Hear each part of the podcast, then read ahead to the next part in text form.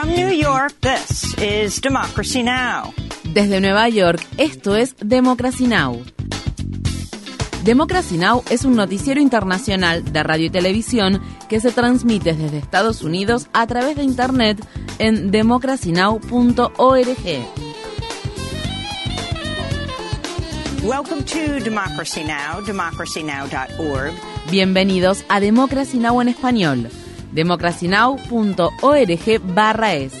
El informativo de Guerra y Paz con Amy Goodman.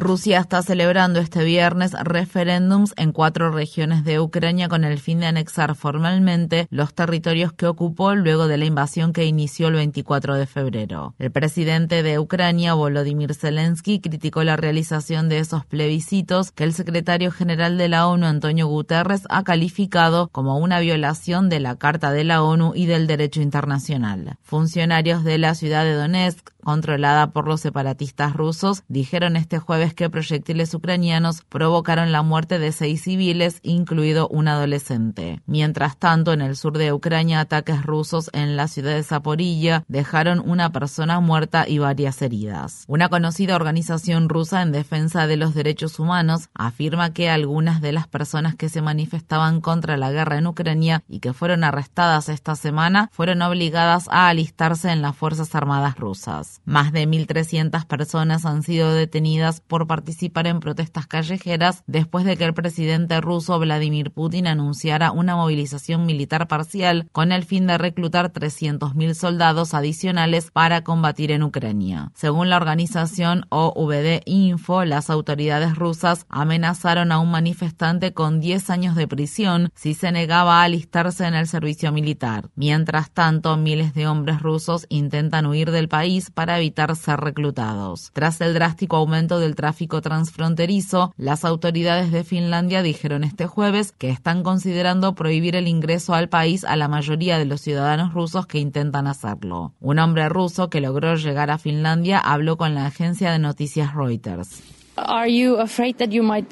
¿Tiene miedo de ser reclutado tras el anuncio de la movilización militar en Rusia?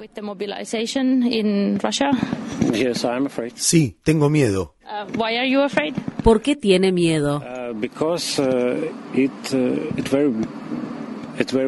Porque eso es un grave error para Rusia, para Europa y, por supuesto, para los ciudadanos de Ucrania.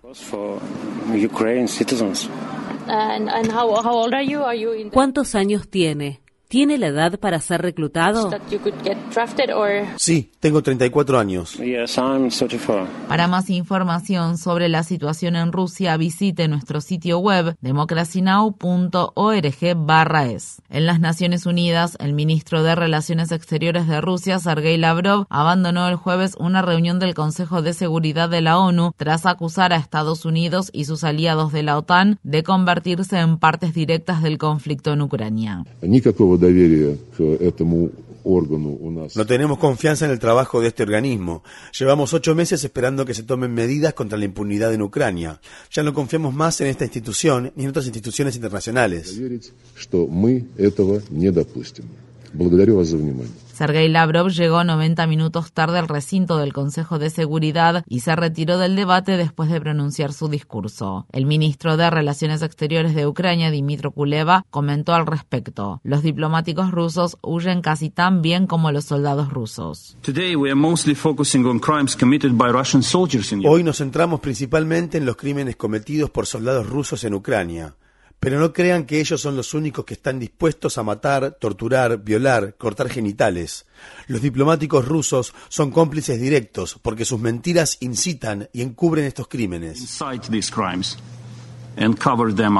Este viernes por la mañana, una comisión de las Naciones Unidas informó que tiene evidencias de crímenes de guerra cometidos por Rusia en Ucrania, entre ellos actos de tortura generalizados, agresiones sexuales y ataques a la población civil. El huracán Fiona ha azotado las Islas Bermudas después de convertirse en un potente huracán de categoría 4. Durante la noche del jueves, la tormenta causó fuertes vientos y lluvias en el territorio británico cuando el ojo del huracán pasó a unos 320 kilómetros kilómetros al oeste del archipiélago. El huracán se dirige ahora hacia el norte y se espera que llegue este sábado a la costa este de Canadá como un gran y potente ciclón posttropical con vientos huracanados. Mientras tanto, la mayor parte de Puerto Rico permanece sin electricidad y agua potable cinco días después de que Fiona provocara el colapso de la frágil red eléctrica de la isla. El presidente de Estados Unidos, Joe Biden, emitió este miércoles una declaración de catástrofe grave para Puerto Rico. Mientras tanto, una ola de calor sofocante hizo que la temperatura en algunas partes de la isla superara los 43 grados Celsius este jueves. En Nigeria, las fuertes inundaciones han provocado la muerte de al menos 300 personas y desplazado a más de 100.000 desde que comenzó la temporada de lluvias en abril. Esta semana, 13 estados de Nigeria sufrieron inundaciones después de que Camerún liberara el exceso de agua de una represa en un afluente del río Níger. La cadena alimentaria del norte de Nigeria se ha visto gravemente afectada ya que las aguas han arrasado granjas y destruido cultivos. Incluso antes de las inundaciones, la ONU había pronosticado que casi 17 millones de nigerianos podrían verse afectados por la crisis alimentaria mundial a lo largo de este año. En la ciudad de Washington, D.C., la policía del Capitolio arrestó este jueves a 11 líderes ambientales y comunitarios mientras bloqueaban de manera pacífica la entrada al edificio de oficinas del Senado estadounidense. La sentada de protesta se produjo un día después de que el senador demócrata de Virginia Occidental, Joe Manchin, presentara un proyecto de ley que aceleraría la revisión federal de los proyectos de energía. La legislación limitaría la revisión del impacto ambiental y comunitario de los proyectos de petróleo, gas, carbón y minería, al tiempo que agilizaría la aprobación del Mountain Valley, un gasoducto para gas extraído mediante fracking, así como también de otros proyectos de combustibles fósiles. El proyecto de ley cuenta con el apoyo tanto de la Casa Blanca como del líder de la mayoría del Senado, Chuck Schumer, quien prometió que la Cámara Alta aprobaría dicha legislación antes del 30 de septiembre, la fecha límite para determinar el presupuesto del gobierno federal. Los manifestantes se congregaron este jueves frente a la oficina del senador Schumer. Estas fueron las palabras expresadas por David Galarza Santa, dirigente de la organización Emergency Action on Puerto Rico.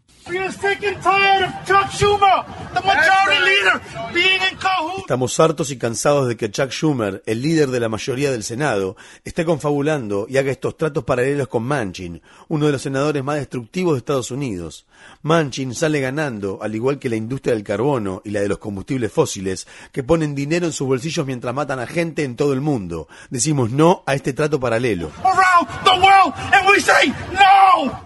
Las autoridades iraníes han cortado el acceso a Internet en la capital del país, Teherán, y en otras regiones mientras continúan extendiéndose las manifestaciones por la muerte de una mujer kurda de 22 años que se encontraba bajo custodia policial. La televisión estatal iraní informa que hasta 26 personas han muerto durante las protestas que estallaron luego de la muerte de Masa Amini ocurrida la semana pasada. Amini fue arrestada por la llamada Policía de la Moral por supuestamente dejar parte de su cabello visible y violar una ley iraní que exige que las mujeres se cubran la cabeza. Visita nuestro sitio web democracynow.org barra es para ver nuestra cobertura sobre las protestas por la muerte de Masa Amini. En Estados Unidos, los miembros republicanos del Senado han bloqueado una legislación que propone divulgar los nombres de los donantes adinerados que otorgan fondos ilimitados a las organizaciones que ocultan el origen de su financiamiento. El jueves, los 49 senadores republicanos presentes usaron la regla de obstruccionismo legislativo para bloquear el avance de la ley de divulgación. El proyecto de ley aumentaría la transparencia en las elecciones, ya que requeriría que los supercomités de acción política y otras organizaciones que proporcionan dinero para anuncios políticos divulguen de inmediato los nombres de los donantes que otorgan más de 10 mil dólares. Un organismo de supervisión del gobierno estadounidense informa que el Servicio Secreto de Estados Unidos estaba monitoreando al menos a un grupo neonazi y a varias personas que planeaban cometer actos de violencia y ocupar el Capitolio de Washington, D.C. antes de la insurrección ocurrida el 6 de enero de 2021. La organización Ciudadanos por la Responsabilidad y la Ética en Washington obtuvo acceso a los documentos al respecto y afirma que esto es solo la última evidencia de que el servicio secreto no respondió adecuadamente a las amenazas que se presentaron antes del intento de golpe de Estado en el país. El expresidente de Estados Unidos,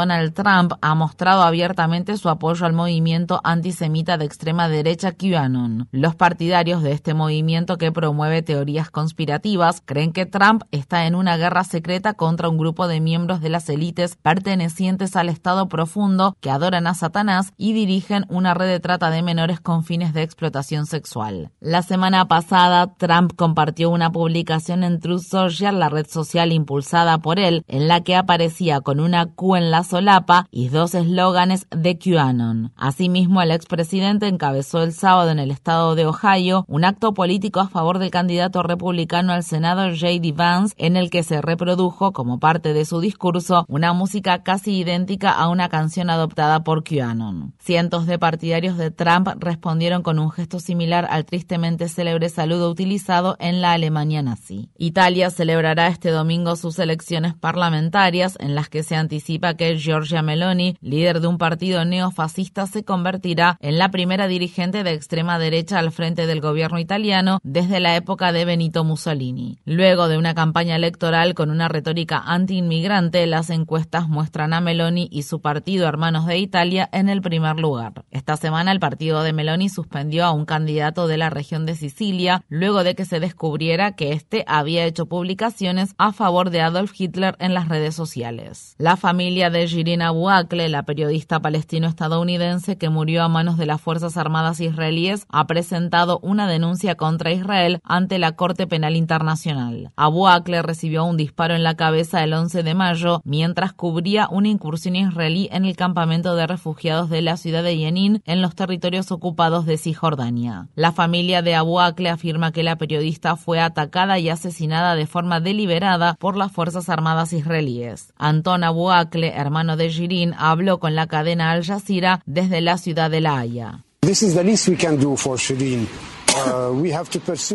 Esto es lo menos que podemos hacer por Shirin. Tenemos que buscar justicia para ella en La Haya, en la Corte Penal Internacional y en otros tribunales. Haremos todo lo que sea para asegurarnos de que los asesinos de Shirin rindan cuentas ante la justicia. Cualquier persona que le dispare a un periodista está tratando intencionalmente de asesinar a alguien que está haciendo su trabajo.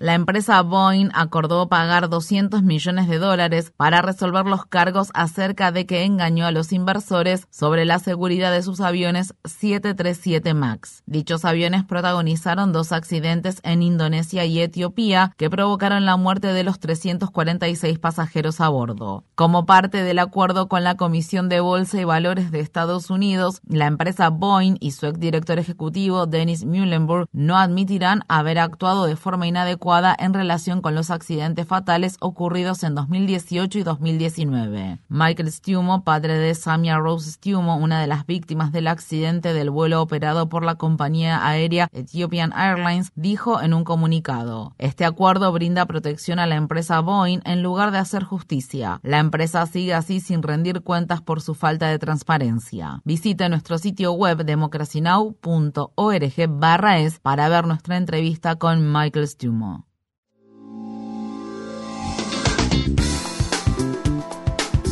Infórmate bien. Visita nuestra página web democracynow.org/es.